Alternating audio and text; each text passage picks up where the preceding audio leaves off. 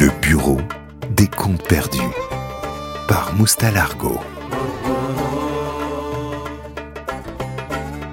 Salam, c'est Moustalargo et bienvenue dans le bureau des comptes perdus.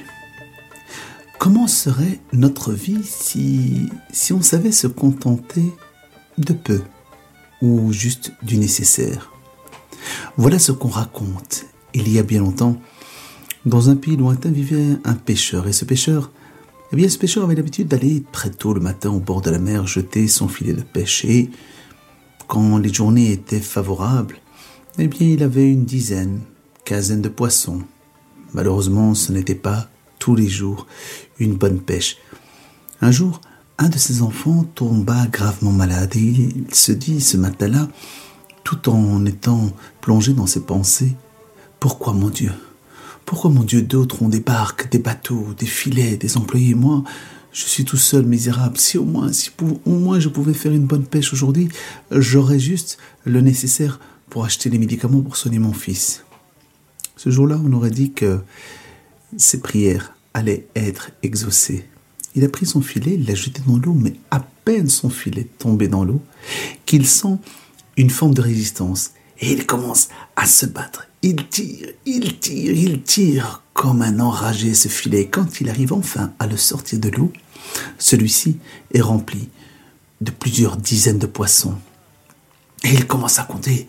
Un, deux, dix, vingt, trente, cinquante-huit poissons. Sa fortune était faite, il était heureux. Mais au moment où il enlève les deux derniers poissons, il voit un crâne un crâne humain. Oh, ce pêcheur n'était pas de nature très fragile. il a même pris le crâne et il s'est mis à jouer avec. Tiens donc, un crâne dans mon filet, si loin de l'océan, si près de la terre. Et qu'est-ce qui t'a amené dans mon filet? Tout en rigolant, il jette le crâne en l'air et celui-ci retombe dans ses mains. Et soudain, la mâchoire du crâne s'ouvre et lui répond. La parole. Ah il lâche le crâne. Et je dis, c'est pas possible. Il a dû avoir une hallucination. C'est pas possible, un crâne, ça ne parle pas. Il reprend le crâne et il lui dit de nouveau, dis-moi, qui t'a amené dans mon filet? La parole. Il lâche le crâne. Il va pour partir quand soudain il se dit, mais attends, attends. Ce crâne parle. C'est peut-être pour moi une aubaine. Le sultan, je suis sûr, je suis certain même, qu'il n'a jamais vu de crâne qui parle. Et qui sait, si j'arrive à lui montrer un crâne qui parle et j'arrive à lui offrir, me fera-t-il cadeau de quelques pièces d'or Et soudain, soudain, le pêcheur abandonne là les moutons et il court, il court jusqu'au palais royal. Là, il y a un garde et lui dit, écoute, laisse-moi rentrer auprès du vizir, car j'ai une grande nouvelle à annoncer au sultan. Il dit, mais tu es fou. Tu crois que je peux te laisser rentrer comme ça, toi, vulgaire pêcheur Il dit, attends, attends. J'ai quelque chose de formidable à annoncer au sultan. Et je te promets que la récompense que je recevrai, eh bien, un quart sera pour toi. Le garde lui dit, d'accord. Il le fait rentrer auprès du vizir. Qu'est-ce que tu veux, jeune pêcheur? Les jours des audiences, c'est vendredi jour de prière. Il dit non.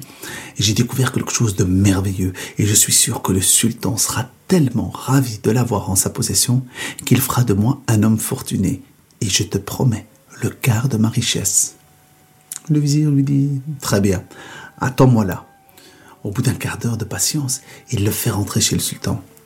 Qu'est-ce que tu veux, jeune pêcheur? Pourquoi tu viens me perturber comme ça? Et tu viens m'embêter Il dit, écoute, Majesté, si tu oses venir m'accompagner au bord de la plage, figure-toi que j'ai découvert là-bas le crâne. Le crâne d'un homme ou d'une femme, mais le crâne de quelqu'un qui parle. Comment ça, le crâne de quelqu'un qui parle? Mais oui, ce crâne parle. Garde, coupez-lui la tête. Non, non, mon sultan, je ne me serais jamais permis de venir jusqu'ici t'importuner et, t'embêter. Promis, c'est un crâne qui parle. Très bien. Tu as éveillé ma curiosité. Je vais t'accompagner. Le sultan s'est redressé. Il a pris son selham qu'il a mis sur ses épaules, son turban et son épée dans son fourreau. Et il l'a accompagné, suivi par le vizir et suivi par quelques gardes. Et les voilà arrivés au bord de la plage. Au bout d'un moment, les voilà arrivés juste devant le crâne. Tu vois, Majesté, Tu vois que je ne t'ai pas menti. Regarde, c'est un crâne qui parle. Il a pris le crâne dans la main, il a dit Crâne, je te présente le sultan en personne. Alors, dis-lui, dis-lui qui t'a amené dans mon filet. Mais le crâne ne bougea pas. Je, je comprends pas, Majesté. Euh, c'est peut-être que j'ai pas parlé assez fort. Crâne, c'est le sultan, je te dis. Dis, dis-moi, dis-moi qui t'a amené dans mon filet? Mais le crâne à nouveau restant muet. Ô sultan, s'il te plaît, ne fais pas de mon épouse une veuve et, de mes enfants des orphelins. Je crois que c'est parce que j'ai oublié de le mouiller. Oui, oui, c'est ça. Je vais le mouiller un peu plus. Je vais le mouiller dans l'eau. Il l'a mouillé. Il l'a levé à, à hauteur de sa tête et il a dit Crâne, s'il te plaît, par pitié, qui t'a amené dans mon filet? On a vu une étincelle.